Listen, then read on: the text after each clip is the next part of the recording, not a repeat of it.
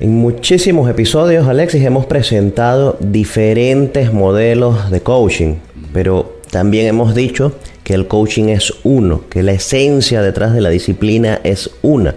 Sin embargo, se han generado modelos para facilitar el aprendizaje, para facilitar la puesta en práctica del coaching y hoy hablamos justamente de otro de esos tantos modelos que existen. Así es, es un modelo bien conocido sobre todo en Europa, ¿no? Creo que lo ha promovido por allá más hacia la influencia de la ICC, más que hacia acá al continente americano. Sin embargo, es un modelo, vamos a ver incluso similitudes con algunos de los que ya hemos conocido y que hemos explorado en estos episodios de Coaching al Día, y se trata de CLEAR. El modelo CLEAR. Así es.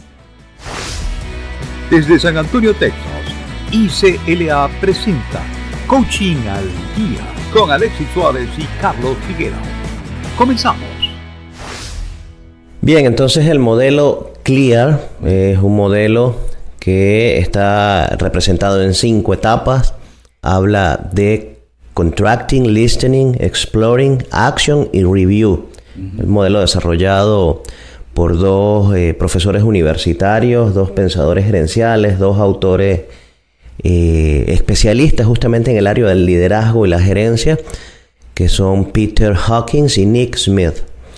Sí, me parece un modelo muy pragmático en el sentido de que las las fases que integra son no fases como que se tienen que completar una para que venga en consecuencia la otra, sino que es como que todas están de, algún modo integradas, ¿no? O sea, por ejemplo, me voy a hacer un poco spoiler, me adelanto, cuando hablamos de listening, listening es desde que comienza hasta que termina, y sin embargo aquí se considera como, como que una fase.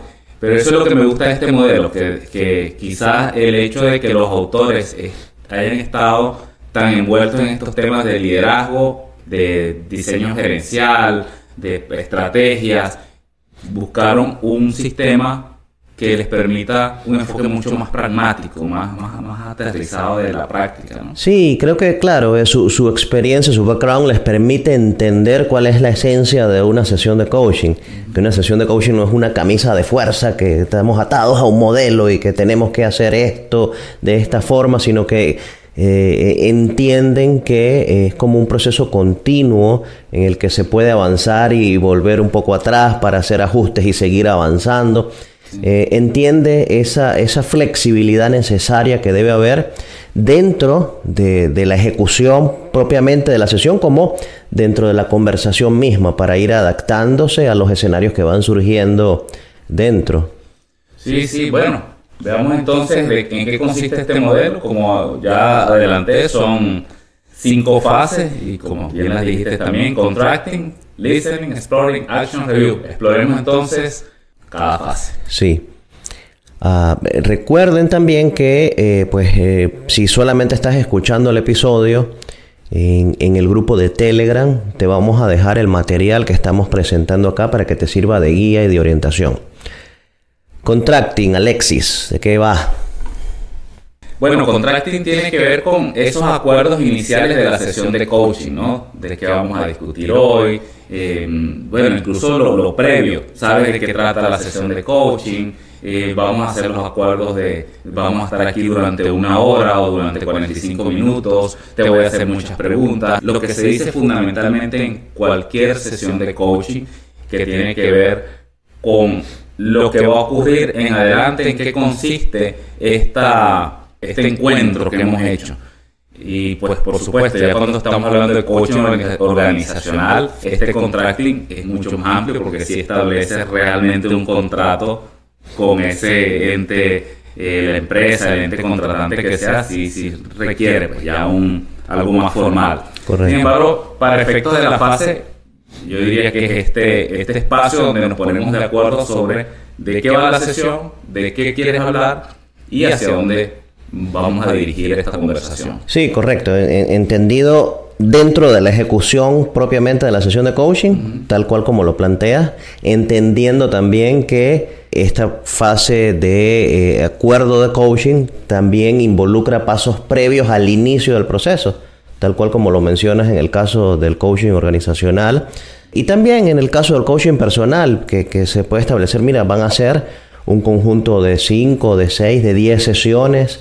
Vamos a tratar diversos temas, las sesiones duran tanto, como que darle también esa, esa formalidad a cada uno de los procesos para que ambas partes tengan claro qué es lo que podría suceder, qué se hace si alguna de las dos partes no desea continuar con el proceso. Entonces, bueno, para, para eso está pensada esta etapa de, del contracting. Sí, qué bueno que mencionas eso de los paquetes de coaching, ¿no? Y otro spoiler, porque a partir de la segunda temporada, que comienza muy pronto, después del capítulo del episodio 50, vamos a arrancar la segunda temporada, vamos a estar hablando más de, de lo que es el negocio del, del coaching, el coaching como negocio, y pues algunas estrategias para, para rentabilizarlo. Entonces, en estos días investigando, leyendo, buscando información, veo como la tendencia cada vez más es hacia establecer paquetes de coaching más que convenir una sesión una por una. Que el negocio sea justamente la de definir un paquete de seis sesiones, de seis meses, de, de qué sé yo, un año de acompañamiento. Por ahí va la cosa, ¿no? Entonces, bueno, muy alineado con lo que acabas de decir, con esta fase de contracting donde vamos a ponernos de acuerdo en qué va eh, desde la contratación general que hemos hecho del servicio hasta lo que vamos a hablar específicamente en, estas, en estos próximos 45 minutos. ¿Qué, ¿Qué, quieres lograr? ¿Qué te gustaría llevarte al terminar esta sesión de hoy? Por ejemplo, son preguntas claves. Sí, y luego nos movemos a la siguiente etapa que es el listening o la escucha activa, pues que eh, creo que está eh, pues explícitamente acá hablado como coaches nosotros entendemos muy bien lo que es la escucha activa la importancia de practicarla durante toda mi sesión. Hay un episodio completo que habla sobre la escucha activa lo pueden buscar allí en el historial. Eh, pero en esencia es ese, ese proceso de estar presente en la conversación de hacer eh, calibración de hacer rapport de parafrasear eh, de hacer preguntas para clarificar si he entendido o si mi cliente me ha entendido. Eh, y todo lo que sabemos que involucra escuchar activamente a nuestro cliente.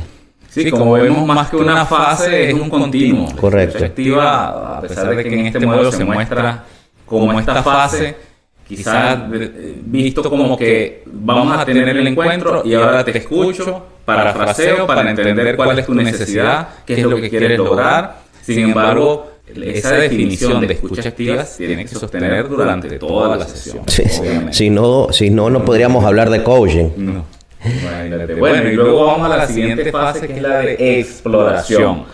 Y aquí vamos justamente a, entrar con esa batería de preguntas donde vamos a, crear esos insights en nuestro cliente, donde vamos a revisar esas opciones, con qué recursos cuenta, qué, qué, opciones se ha planteado, qué alternativas ha recorrido ya previamente que no le han resultado y cuáles cree que pudieran funcionar y que no, se ha atrevido a hacerla por alguna u otra razón, que le ha impedido justamente eh, irse por ese otro camino. Entonces es, eso, empezar a mover al coach a través de las preguntas. Sí, es, ese proceso mediante el cual eh, nuestro cliente llega con una situación determinada eh, y veamos esta situación como una fotografía tamaño estándar y a través de la exploración lo que hacemos es que esa fotografía que tiene el cliente de su situación actual se convierte en una fotografía panorámica, es decir, que haya una mejor comprensión de la situación que está viviendo.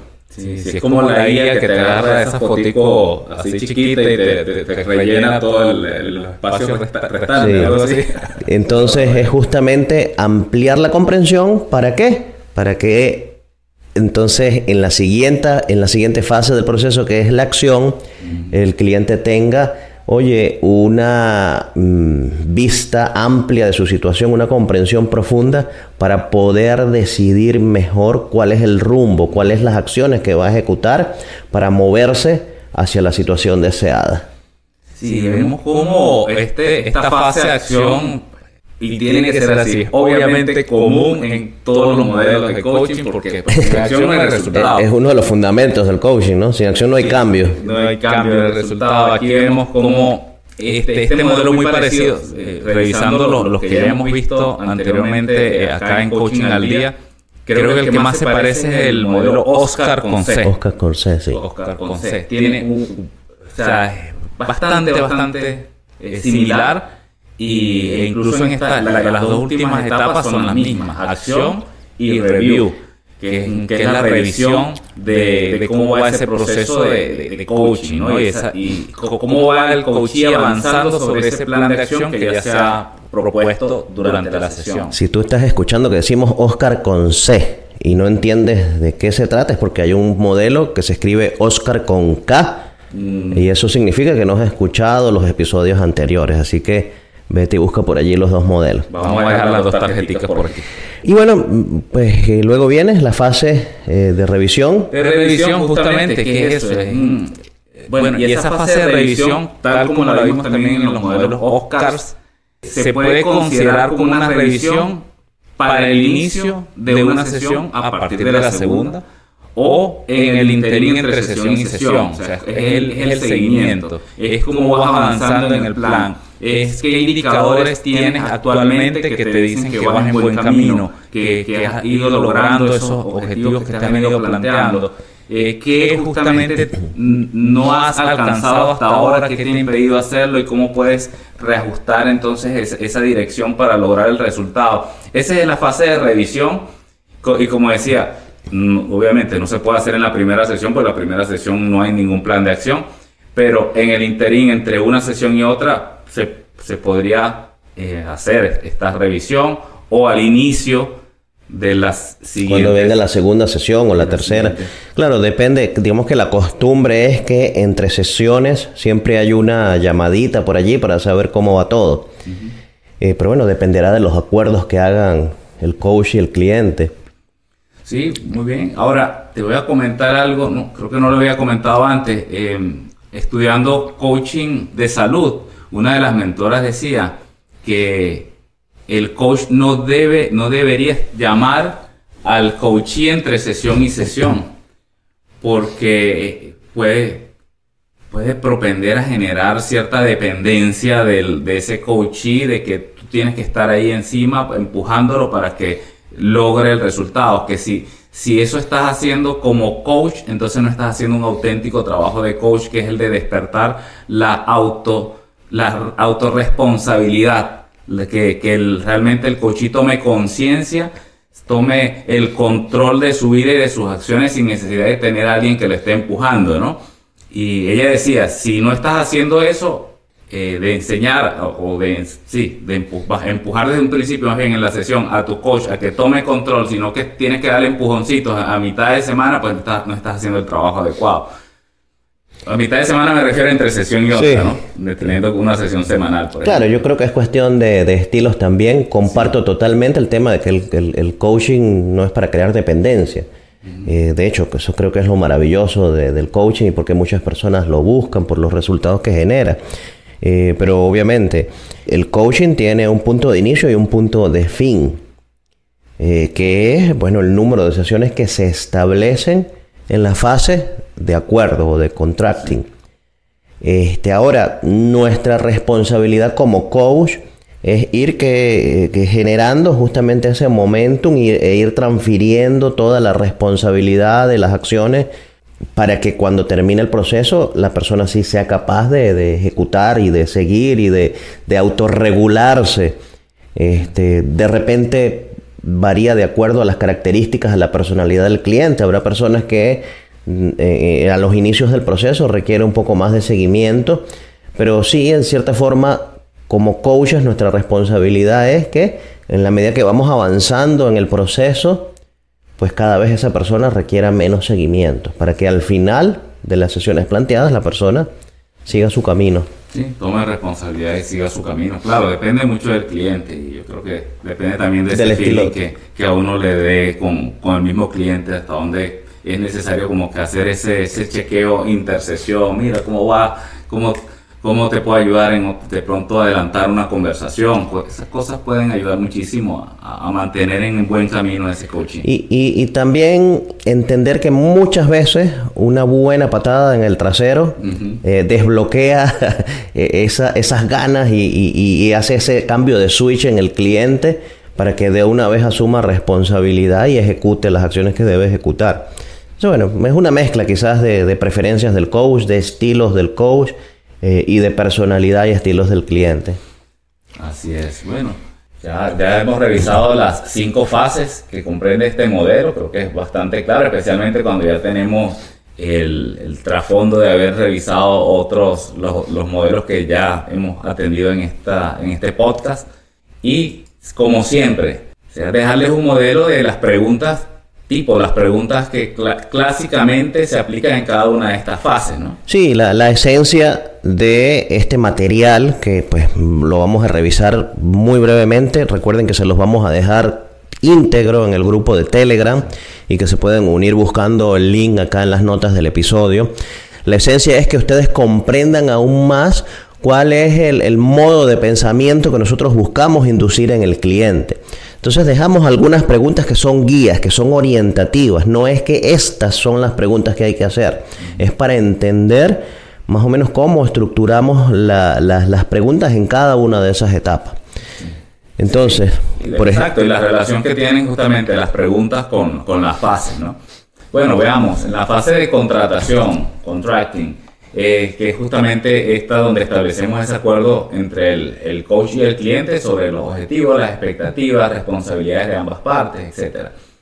Preguntas tipo, ¿cuáles son tus principales objetivos o resultados que te gustaría lograr a través del coaching? A través del coaching o más bien en esta sesión. Claro. Sí, depende de, obviamente, eh, cuando estamos en la fase inicial de la contratación, que no hemos llegado a un acuerdo, pues obviamente va, mira, ¿qué es lo que te gustaría lograr? Para nosotros primero saber si el cliente tiene unos objetivos que son de re, smart, realistas, alcanzables, específicos. Y pertinentes con el coaching, ¿no? Eh, sí, también, que, que son temas que atañen al mundo del coaching. También saber si nosotros como coaches tenemos las habilidades para nosotros trabajar esos temas con el cliente. Entonces, bueno, una pregunta tipo para que entendamos eh, cómo es ese proceso eh, de exploración en cada una de las etapas.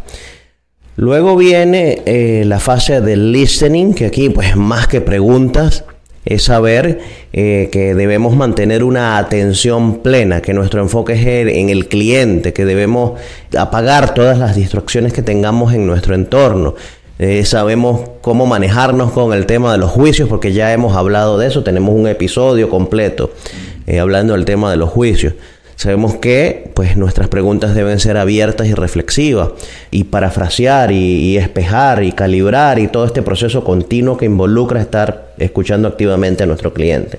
Sí, de hecho tenemos por ahí también un episodio de Rapport. Entonces invitamos también a ver ese episodio de Rapport porque está muy relacionado con esta fase. Justamente entrar en sintonía con el cliente, es mantener eh, eh, esa, ese espacio de confianza al mismo tiempo que escuchamos y, como bien nos has dicho, un continuo durante toda la sesión de coaching.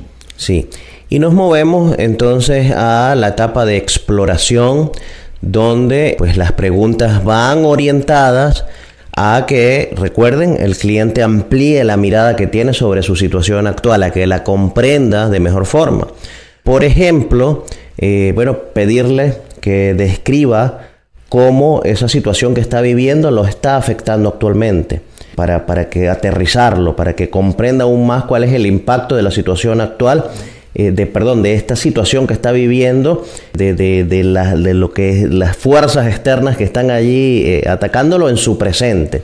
Sí, sí, estas preguntas clásicas del coaching, los para qué, para qué quieres lograr ese objetivo, o el qué te lo impide, qué te impide lograr ese resultado, o qué te ha impedido hacerlo hasta ahora. Ese tipo de preguntas clásicas del coaching son justamente las que tomamos como batería en esta fase de, de exploración. Y también recordemos que eh, en esta fase de exploración buscamos generar insights. Entonces, eh, muchas veces vemos que un cliente nos llega en modo víctima.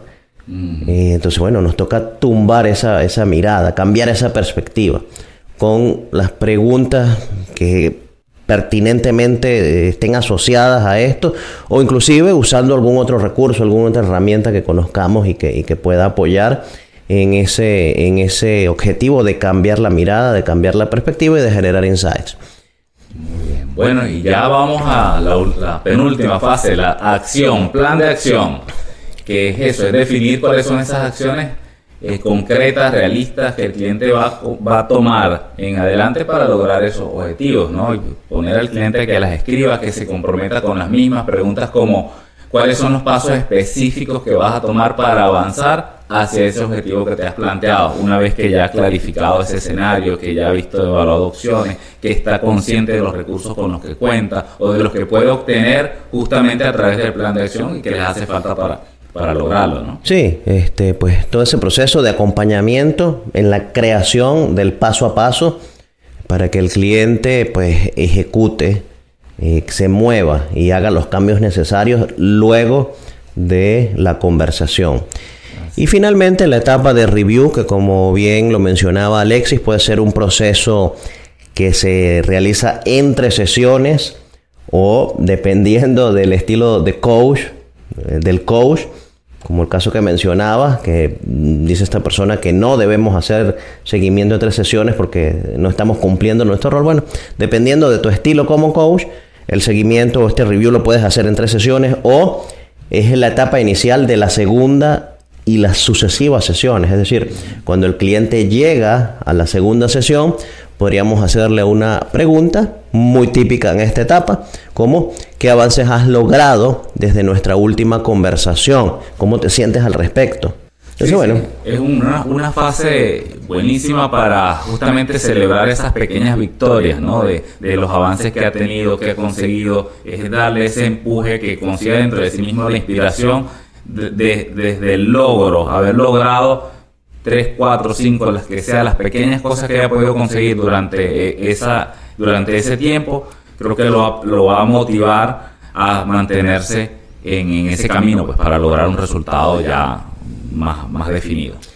Y bien, este, esta es la esencia del modelo Clear. Como pueden ver, pues mantiene también el, el, esa esencia de lo que es una sesión de coaching y como muchos otros modelos, pues cada uno presenta su forma de, llevar a cabo la ejecución de los procesos. Eh, y si tú conoces algún otro modelo, pues nos gustaría que nos comentes, que lo escribas acá en los comentarios para, para ver si en un próximo episodio hablamos de, este modelo. Bueno, nada, invitarlos a revisar. Aquí tienen bastante material de estudio. Está muy interesante ya lo que hemos logrado construir hasta ahora porque tienen modelos de, coaching desde los más clásicos como el, el Grow hasta modelos poco conocidos como el Oscar con K que hemos mencionado. Entonces ahí tienen pues una variedad de esquemas, de modelos que pueden utilizar como referencia, como material de instrucción también. Estamos, nuestro, nuestro canal está abierto para que lo utilicen de ese modo si así lo desean. Y bueno, igual, abierto nosotros a ser contactados, estamos en el grupo de Telegram para que tengan toda esta información y pues para compartir con ustedes. En el grupo de Telegram tienen una cantidad inmensa de material, que como bien lo dice Alexis, sirve para el estudio, para el repaso, etcétera y si ustedes que están comenzando a escuchar o a ver este podcast desde este episodio, que es cerca del 50, no sé qué exactamente, 48 o 49, no estoy seguro. Si te vas y desde el episodio 1 y, consumes toda esta, esta información que hay allí, mira, es que esto es casi una certificación en coaching. Lo que te faltaría sería la práctica. Lo que te faltaría es practicar. Eh, contrata unos, servicios de supervisión de coaching, eh, pero si tú consumes todo este material, vas a tener casi todo el, contenido teórico que necesitas para, para hacerlo. Sí, bueno, y con esto motivarte a que si no estás aún estudiando coaching, de pronto sea una alternativa para tu vida, considerando que es un modelo de negocio cada día más rentable, en amplio crecimiento, y como les decía, eso es lo que vamos a estar abordando especialmente en la segunda temporada. Y bueno, hasta aquí nos, nos despedimos. Nos despedimos. Bye.